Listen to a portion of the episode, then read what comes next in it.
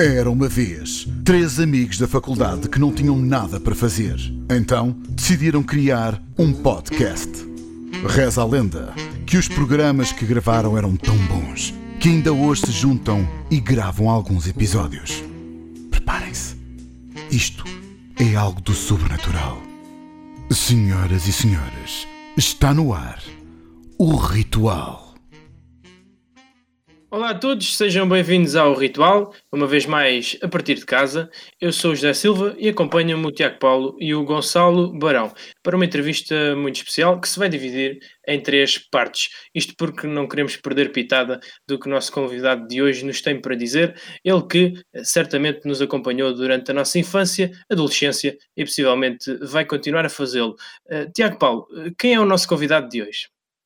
Olá, olá a todos, sejam bem-vindos ao Ritual. Hoje contamos com um convidado muito especial. É um senhor de 47 anos, tem-se vindo a destacar nas áreas da representação, dobragens de filmes e anúncios, bem como pelo seu sentido de humor muito, muito apurado.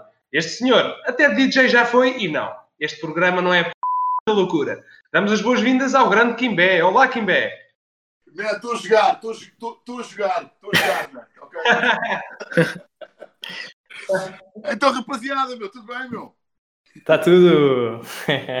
Bem-vindo, Kimbé, mais uma vez. Muito obrigado por teres aceitado o nosso convite. Atenção, pessoal que nos está a ouvir. Pá, Vamos foi, tratar. agenda O... de- foi muito complicada a agenda, meu. Foi Ah, muito- não, mas, Yeah, mas consegui- yeah. conseguiste, conseguiste arranjar certamente aqui um lugar para falar connosco. Mas atenção, pessoal, nós estamos a tratar por tu este convidado, porque o próprio também o permitiu. Portanto, É mentira, não- eles obrigaram-me. Eles obrigaram Ah, foi, foi, foi mais o contrário, tenho a dizer isso. Bom, desbloqueando aqui a nossa conversa, nós sabemos que o teu verdadeiro nome é Joaquim Alberto Novo Teodoro. Pois é, é verdade. Se ainda não mudou por algum motivo, este é o seu nome e deixamos aqui esta revelação fantástica. No entanto, também temos a revelação, revelação que Kimbé começou a ser chamado Kimbé por volta do seu período escolar e foi desde aí então que algum coleguinha deve ter chamado Kimbé e ficou marcado. Uh, nós gostávamos de saber. Não, por por- acaso não foi, meu. Não, é assim, Kimbé vem epá, desde nascença. Portanto, eu quando nasci, o meu pai era o Quitó, pá, porque eh, há uma tradição na família que eu quebrei essa tradição. Basicamente era a tradição de eh, todos nós temos que ser Joaquim Teodoro. Pá, então o meu pai é Joaquim Teodoro, o meu avô é Joaquim Teodoro, o meu bisavô é Joaquim Teodoro, o meu tetravô é Joaquim Teodoro e eu. E Então, como tu- na, na época de Natal, quando eh, estavam todos vivos, estás a ver?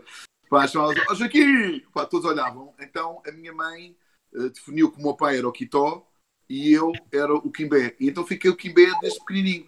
Tanto que no BIB, na escola, eu tenho eh, fotografias a dizer Quimbé. Pá, Bem- mas pronto, continua, continua, mano, continua. Está feito, este, está feito este esclarecimento, para quem não sabia, a verdadeira história por trás do nome Kimbé. É tudo mentira, é tudo mentira. Pá, eu vim de África, estás a perceber? Pá, e então. Não estou a brincar. Mas voltando a esses tempos de, de jovem, olhando para ti, és claramente um- um- uma personagem muito versátil. Mas eh, desde cedo procuraste sempre formar-te em várias áreas. Eh, tens, por exemplo, curso de gestão de empresas, curso Yeah. de esgrima, sobrevivência, Tudo. teatro, enfim. Gostávamos de saber se isso foi uma maneira de, como se diz na gíria popular, não ficares com as calças na mão. Não, epá, olha, eu, eu basicamente eu posso dizer uma coisa. Eu, o meu pai ensinou-me uma coisa que é pá, eu vou-te dar ferramentas porque tu não sabes um dia se vais precisar delas ou não. E, epá, e basicamente o conhecimento não ocupa espaço, estás a perceber? Eu até carta de pesados tenho. eu, queres ser caminista? Não, não, mas olha, a, a carta de pesados, eu sempre disse ao meu pai: é pá, uma estupidez tirar a carta de pesados. E o gajo disse: não, vou dar ferramentas. E a carta de pesados, curiosamente, pá, tem-me dado muito trabalho. Eu fiz muito cinema francês por causa da carta de pesados. Fiz agora uma novela que era necessário carta de pesados. Meu. Fiz agora um casting para a Toyota que tem carta de pesados. Meu. Portanto, há N coisas que tu, tu precisas saber. Pá, em relação à esgrima, eu acho que é uma arte que tu tens que saber, porque se tu vais fazer um D'Artagnan ou um Portos ou uma cena bélica, estás a perceber, época medieval, tu tens que saber tanto eh, fazer eh, esgrima, esgrima artística, como também tens que saber montar. Pá, o saber montar a cavalo. a cavalo. Hum. Aliás, é bom saber montar em tudo. Estás a perceber? Pronto, mas uh, tudo isto é, é, uma, é uma cena que te dá pá, uma mais-valia como ator. Como, por exemplo, pá, já algum de vocês já fez queda livre? Não. Não. Pô, a ver? É brutal, meu. Imagina. A Carolina Patrocínio dizia uma coisa. É muito bom, mas não é melhor que sexo. Pá, mas eh, isto tudo é, é, pá, é fundamental de saberes, pá, porque é mais uma ferramenta. Não é depois na altura que tu vais fazer um personagem que, ah, agora tem que ir aprender. Não te é natural. Eu, por exemplo, faço vela, eu adoro andar de bicicleta, portanto, eu faço boa da coisas. Não? Bem, que bem, sabemos também que, que o teu início de carreira ficou muito marcado pelo um episódio caricato na Feira da Ladra, que permitiu yeah. entrar nos filmes da Valentino Carvalho. No entanto, gostávamos de saber se era a tua profissão de sonho ou tinhas algo em mente.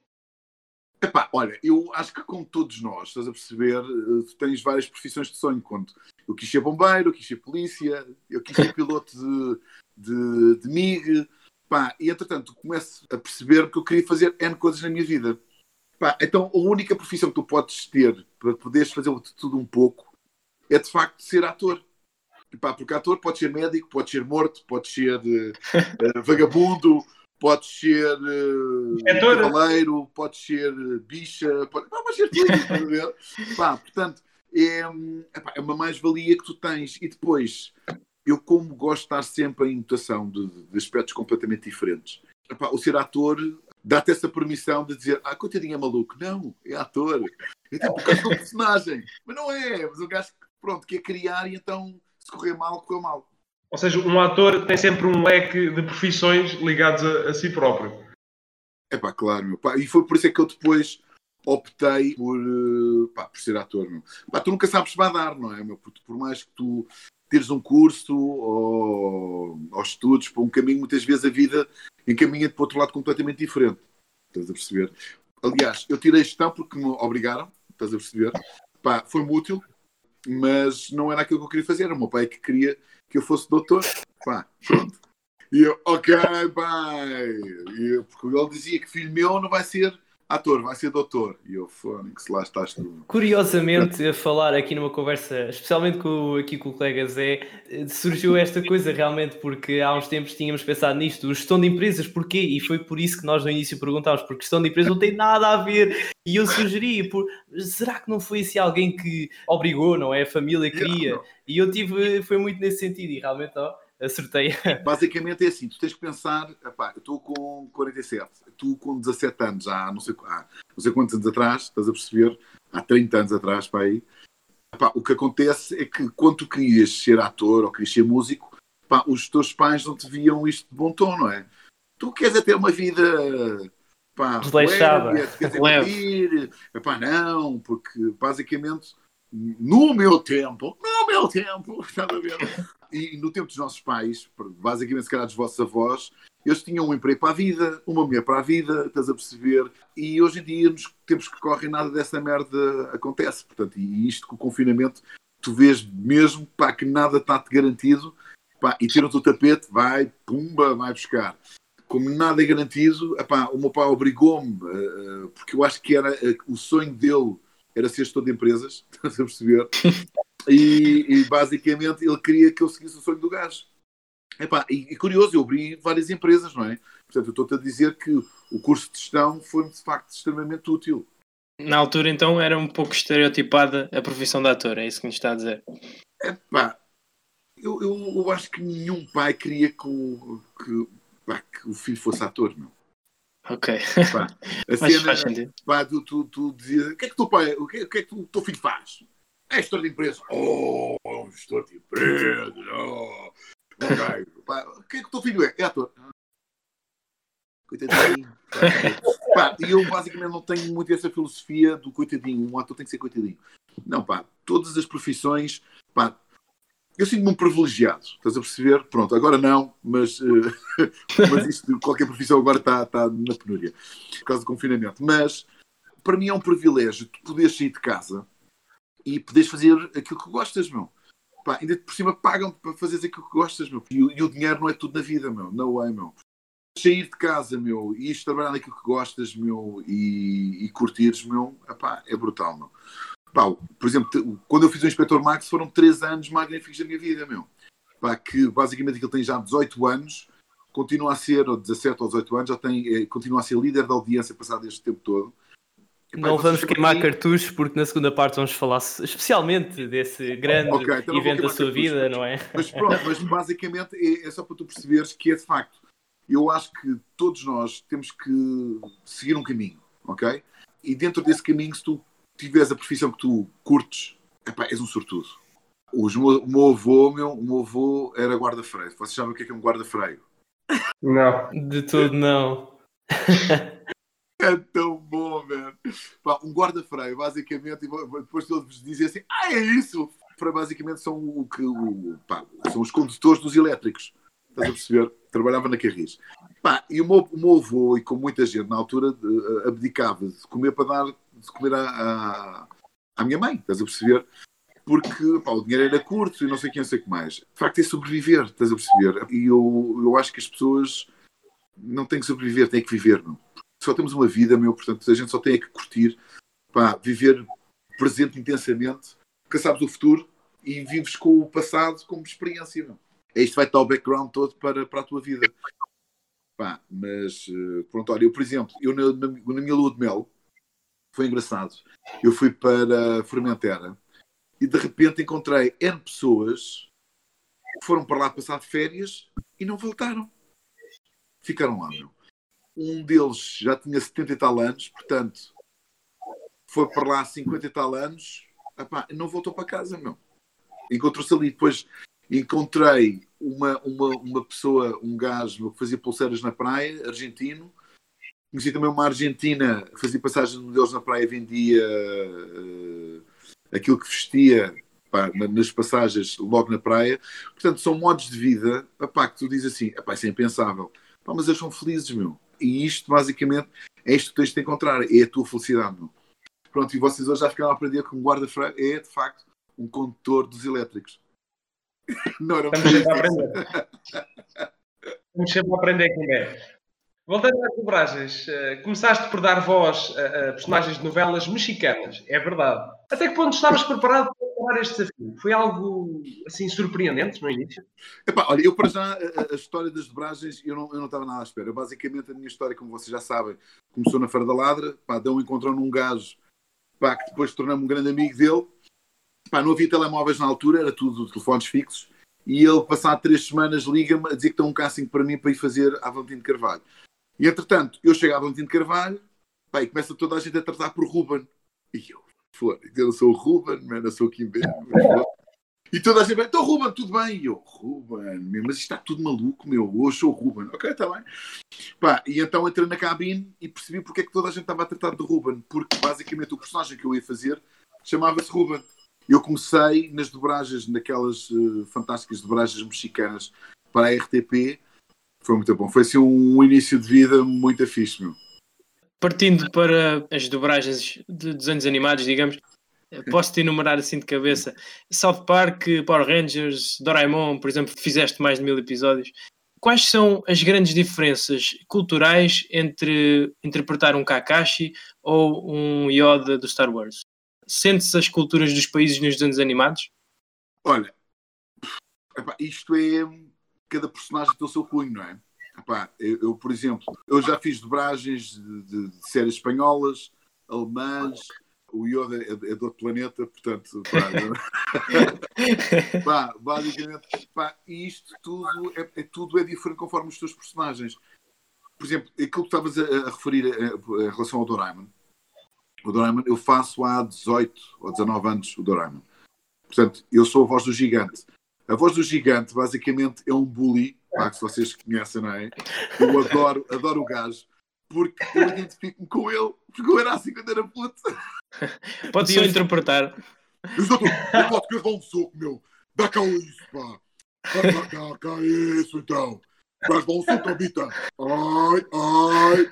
Já falamos melhor. Já falámos bem melhor a, cena, a, cena, a cena é de facto epá, é muito é uma responsabilidade muito grande.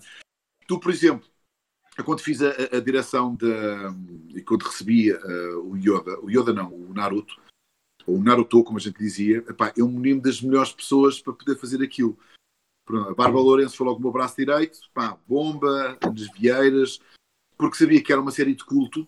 Epá, e normalmente há o pessoal que ah, é uma série japonesa para ver japonês. Ah, não, vou ver a série japonesa. Não, não percebes nada daquilo que eu estou a dizer. Zero.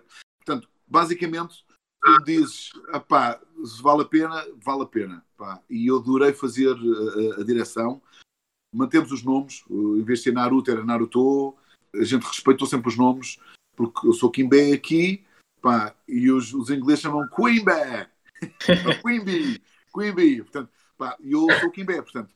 Agora, pá, eu acho que é fundamental fazer dobragens. E eu vou-te dizer, porque eu quando era puto, pá, era tudo dobrado em brasileiro. Ou então era tudo com legendas. Agora, tu és puto, tu estás-me a olhar para o boneco, tu não estás a perceber nada do que é que está a passar, mas curtes ver os bonecos. A dobragem é essencial, por isso mesmo, quando eu fiz a dobragem do South Park, pá, eu trouxe os guiões para casa e disse: Mãe, pagam esta merda. Brutal, é? A minha mãe, que horror! Pá, e então eu trouxe um guião que eu fazia o cagalhão, era o Mr. Hank, fazia o cagalhão de Natal, e entretanto havia uma música que era ah, minha mãe é uma puta, uma puta, uma grande puta, uma mulher, pá, tudo, tudo, pá, e de repente a minha mãe chocada, estás a ver? Mas o que vocês são pagos para fazer isto? Porque eu fui um choque na cabeça. E eu, ah, mãe! É muito fixe, não é? e eu, eu dou-te o um exemplo, quando eu fiz a, a dobragem dos Simpson, o filme, pá, eu também fiquei um bocado, epá, dobrar os Simpson, eu vi sempre os Simpson com a cena original e tal, não sei das quantas. Mas a gente esquece pá, que de facto há miúdos que não sabem ler, que não sabem inglês, e então nós adultos podemos sempre escolher a versão que queres ver, ou a versão original, e se quiseres ver com miúdos, apá, vês com a versão dobrada. E eles assim percebem, e assim tu estás a cativar os putos a verem as séries. Senão eles estão ali, estão a fazer companhia, mas não percebem nada do que é que está a passar. E, basicamente, o, a cultura manga e anime que cá em casa é muito forte porque o mais velho adora e passou isto aos, aos miúdos. E então é engraçado, estás a perceber? Uh, olha, por exemplo, agora com, com, a série do My Hero Academia, que é uma série para mim brutalíssima, os putos adoram aquilo mesmo. E é importante eu para poder ver com eles, quando eles não conseguiam ler, para, para eles acompanharem a história, eu via as versões todas dobradas e se eu quisesse depois via as versões originais. Pá, mas eu acho que é importante fazer uh, sempre. Os espanhóis têm tudo. Aliás, os espanhóis, toda a Europa tem tudo dobrado, vocês sabiam? Pois é. Eles dobram tudo, desde os filmes, desde a pornografia, os gajos dobram tudo, meu. Até que ponto isso não tira, isso não tira a magia do original? De ser tudo dobrado. Mas, epá, mas eles lá não têm a possibilidade de ver. Eles sim, sim, tudo. Claro. É uma indústria. Nós cá temos a possibilidade de, de, de ver e por isso é que nós, a falarmos inglês, somos tão bons, estás a perceber? Porque nós vemos tudo em inglês e versões americanas. Há essa possibilidade. Eles não têm referência nenhuma, porque o, o gajo que faz a voz do Bruce Willis, todos os, uh, os filmes do Bruce Willis, é sempre a mesma pessoa que faz. Portanto, eu conheço o Batman espanhol, o gajo de tudo que é a voz do Batman é o gajo que faz o Batman até, até o resto da vida. E se o Batman um dia deixar de trabalhar, eu já não trabalho, estás a perceber? Portanto, mas são, são, são gerações e são países completamente diferentes. Meu. Tu, por exemplo, no, no, na Polónia e, e, nos países leste, epá, as, as dobragens deles, que eu não considero que dobragens, têm a mesma voz a fazer a voz de, dos miúdos, a voz dos, do, dos graúdos, a voz do narrador, é sempre a mesma voz. E sem emoção nenhuma. Pronto. Como é que é para os miúdos os teus miúdos, por assim dizer, assistirem ao pai a gravar, a, a dobrar uma personagem? Epá, olha, é muito giro e um destes dias foi engraçado que eu fiz um, eles fizeram um episódio comigo de uma série que acho que foi o Blazing Team. Epá, foi um privilégio eles estarem a, a gravar comigo. Pá, foi muito giro. Pá, é, é de facto muito bom. Pá, e para mim, eles são um ponto de referência está bem dobrado, se está mal dobrado, se os gajos gostaram, se os gajos não gostaram. Tanto que quando a gente foi ver ao cinema o Clone Wars do, do Yoda, pá, eles viram lá o meu nome, eles viram tudo, não sei das quantas, e eles dizem, pai, tu entraste no filme? Qual era o teu personagem? E eu, yes! Porque quando os teus próprios putos não te reconhecem, pá, é muito bom. Pá, esse, esse é o objetivo. Eles nem sempre percebiam que eu era eu que fazia o mestre Yoda. Epá, é muito fixe, é muito fixe. E foi difícil fazê-lo, porque o Yoda fala tudo ao contrário, não é? pois é, pois é. Pá, é mas, é, mas deve ser uma experiência também de facto interessante. Foi. Como é que é, deve ser quase o, o, cúmulo daquilo que é fazer dobragens, né? é fazê-los ao contrário. Não, depois é assim, sabes, sabes uma coisa gira? Tu, quando fazes dobragens, epá, o teu cérebro uh, pá, está formatado já para uma situação que é quando vê uma frase errada, ele corrige logo. Pá, de repente o Yoda é tudo ao contrário. Epá, aquilo foi um chip muito complicado, meu. porque eu, eu corrigia logo, estás a perceber, e não tinha que corrigir. Era involuntário. E eu, Fónix, vou lá repetir esta cena outra vez. Porra, mano.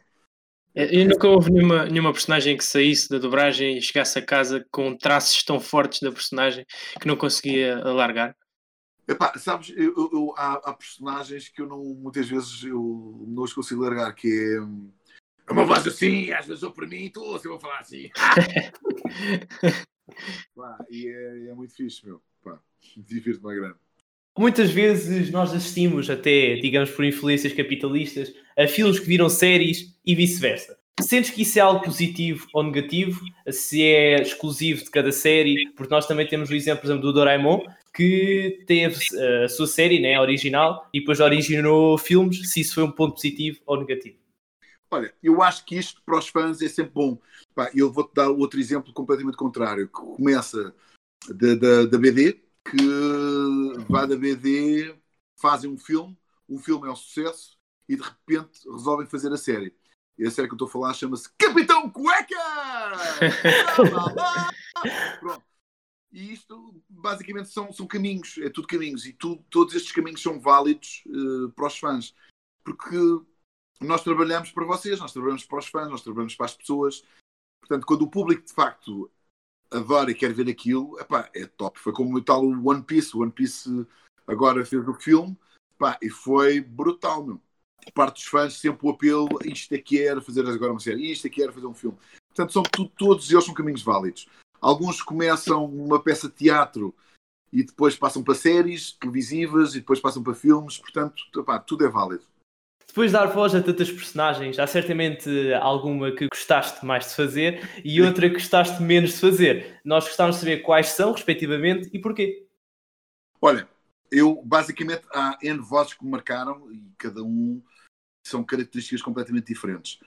Eu, por exemplo, adorei fazer o Kakashi, porque para mim uh, epá, é, é um grande personagem. E, entretanto, aquele personagem eu fazia com a boca tapada. Como ele tem uh, a boca tapada, também fazia com boca tapada, para a sonoridade ser muito idêntica. Adorei também fazer um pá, que era uh, o Corto Maltese. Basicamente é um personagem que vivia no, no, em 1920, para aí, que era o Pratt que, que desenhava. E, epá, era simplesmente genial. Genial. E, entretanto, eu fiz um filme e estávamos para aí a 15 minutos de filme para acabar. E eu, de repente, viram-me para o técnico e disse olha, eu quero voltar a fazer isto. E eu, mas queres voltar a fazer isto o quê? ah, quero voltar a fazer. Uh, eu pensava que era a linha anterior ou uma coisa qualquer. E ele disse: não, não, quero voltar a fazer o filme todo. Ixi. E o gajo, epá, deve estar a brincar. E eu, não. E o gajo, epá, não, não, não, eu, não, não, não, não, não, não, pá, nada disso. Ou voltamos ao início, ou então não faço o filme. E eu vou-te explicar porquê. Porque o, este personagem, o Corto, ele está sempre cigarro na boca. Pá. E então opa, é óbvio que uh, a cena de fazer uma, uma dobragem com um cigarro na boca é completamente diferente do que sem cigarro na boca, não é? E então, de repente, parei-me com a cena, não, pá, se eu tenho um cigarro na boca, porquê que eu não tenho um cigarro na boca? Meu? Não faz sentido esta cena, meu. E então, basicamente, eu depois voltei a fazer o filme todo, ele contrariado, que não queria fazer o filme, fez o filme todo outra vez, e hoje em dia a gente ri-se com, com esta situação toda que, que, a gente viveu na altura. Os gajos ficaram lixados comigo. disseram que foi o melhor caminho que se podia ter feito. Pá, e de facto foi muito bom. É óbvio que marcaram também o Yoda, meu, porque pronto, o Yoda para mim, o mestre Yoda é, é a voz, não é? E tenho um que eu fiz, que era o Back to Guy, que foi a minha primeira longa-metragem como protagonista para cinema. Que depois veio para venda direta, de DVDs e não sei das coisas. Mas há N vozes que me marcaram, o Gigante marcou-me, tanto, tanto que eu acho giro, quando estou a fazer dobragens, alguns técnicos que têm 20 e tal anos, de repente, olha, faz a voz do Gigante aqui, neste personagem. Portanto, eles já identificam, já conhecem as vozes de, de alguns personagens e então é, engraçado e, e, e marca-te, não é? Nessas quase três décadas de dobragens, consegues identificar as grandes diferenças entre a primeira que fizeste e esta última, em, em termos de, de, evolução daquilo que são as dobragens? Epá, não tem nada a ver. Olha, eu basicamente eu consegui descobrir, com a ajuda de alguns fãs, a minha primeira dobragem não é as, as novelas, ok? Desenhos animados. Portanto, eu fiz uma série que foi a primeira série da Disney, que era uma série violenta, que chamava-se As Gárgulas. Pai, foi muito agir. E apanhei uma série que eu vi quando era miúdo e fui dobrá-la anos mais tarde, que era o Jackie and Jill, que eram dois ursinhos, no qual havia um caçador, que era um filho da p... odiava o caçador e andava atrás do urso mãe para a matar e não sei quem, não sei o que mais, caçadores são maus e tal, não sei, não sei o que mais. E antes, mais tarde, eu vou fazer essa dobragem. Portanto, eu acho que essa foi a minha primeira dobragem de animados. E eu fui o último a ir gravar. E contei esta história, pá, que uma vez, meu, quando era puto, quando o caçador matou a ursa e não sei das quantas, tinha-me agarrado à televisão a chorar, pá, que o caçador era mau e tal, não sei o que, e o diretor ouviu aquilo tudo. Uhum. Uhum. Pois, pois. Você vai fazer o caçador. Ainda com eu, não! Caçador não, mano! Então fui fazer o caçador, pá, fiz o pai Índia também, e de facto vi essas dobragens no YouTube. Houve uns fãs que apanharam aquilo e mandaram-me. E eu digo uma coisa: se eu fosse a contratar o Kimbé, eu não o contratava. O gajo era mesmo muito da mão, mano. O gajo era péssimo. Só que também temos que ver uma coisa: na altura, a técnica de dobragem era uma técnica completamente diferente. Hoje em dia há, o, há aparelhos tecnológicos, não é? Tens, o, tens, tens vários uh, programas que encolhes, esticas a fala, meu, dá para cortar. E na altura era tudo em fita, era tudo analógico, ou seja, ou tu punhas na boca ou não punhas na boca. Portanto, salve seja. Aliás, eu fiz o, o Nodi, fiz todo ainda em, em, em versão analógica. Portanto, se não está na boca, é, não está na boca. Se está na boca, não há forma de, de pôr aquilo na boca. Portanto, não tem nada a ver com o que se fazia antes e o que se fazia agora. Não, pá, não tem nada a ver. Deixando aqui então esta, as dobragens, não só porque temos aqui uma grande perspectiva, mas também porque queremos falar de outra área que envolve a locução. Destacamos aqui o emblemático anúncio da MediaMart, que nós também gostávamos que uh, deixasse aqui a frase. A voz da MediaMart pá, que foi feita, utilizada para. Por acaso é a voz do Kimbé, não é? Uh, mas que é uma voz mais irritante, era a voz utilizada para o canal Panda. Ou seja, eu fiz a, fiz a voz de, de, continuidade do canal Panda durante uns bons anos, e então o canal Panda fazia, fazia assim: já a seguir no canal Panda, não percam os próximos episódios de Doraemon! Yeah! e depois eu saio do Panda e vou fazer durante 10 anos a voz da Media Market, que era Media Market, eu é que não sou parvo! quando ouvi aqui no carro, quando ouvi aqui no carro dizia, és pouco, és. é que é literalmente isso. E neste sentido, já agora, uh, e muito obrigado por teres feito aqui uh, enunciar esta frase, está na cabeça toda a gente, literalmente. Yeah.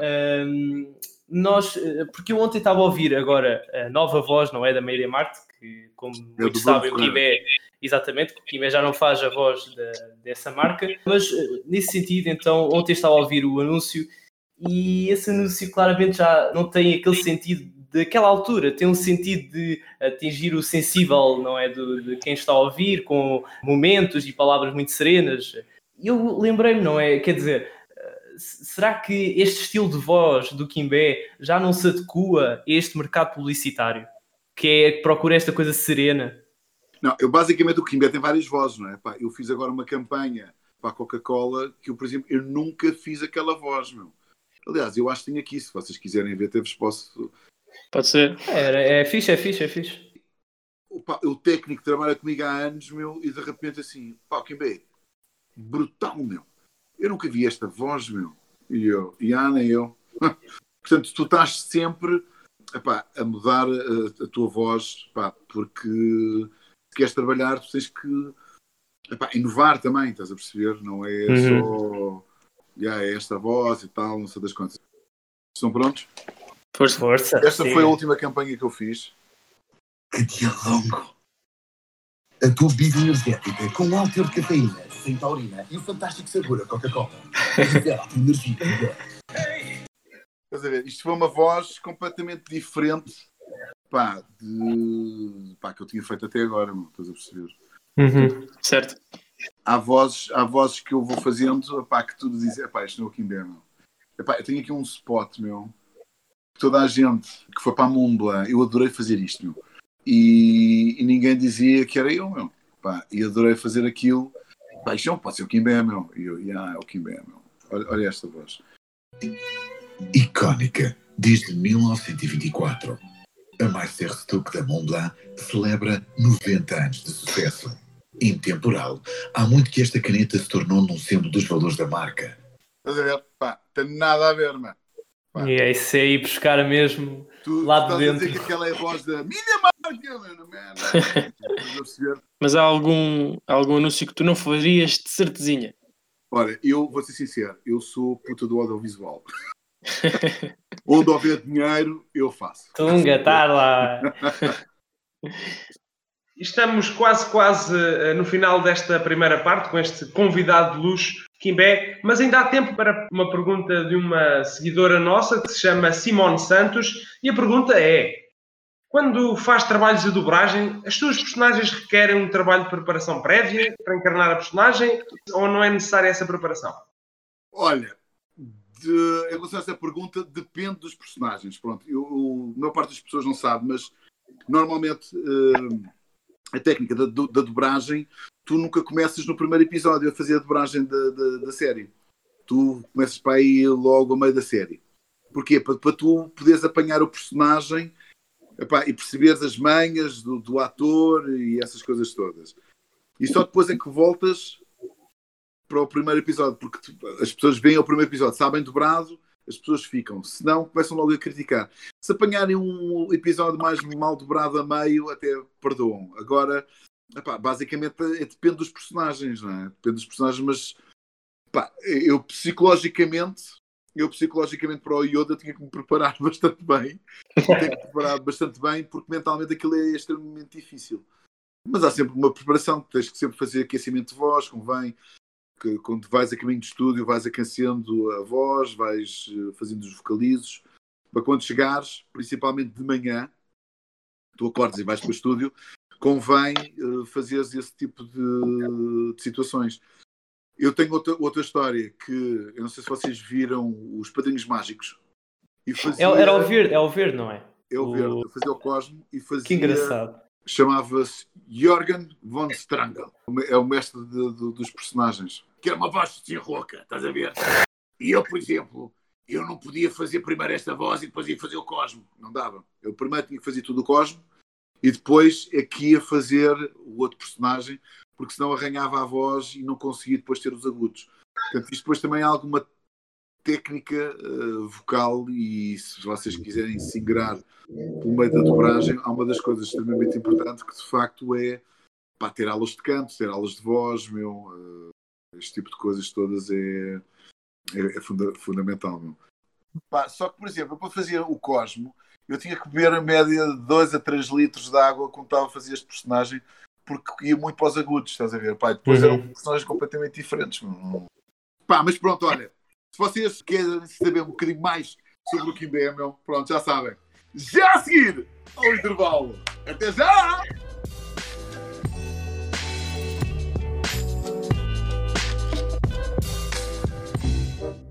Senhoras e senhores, meninos e meninas.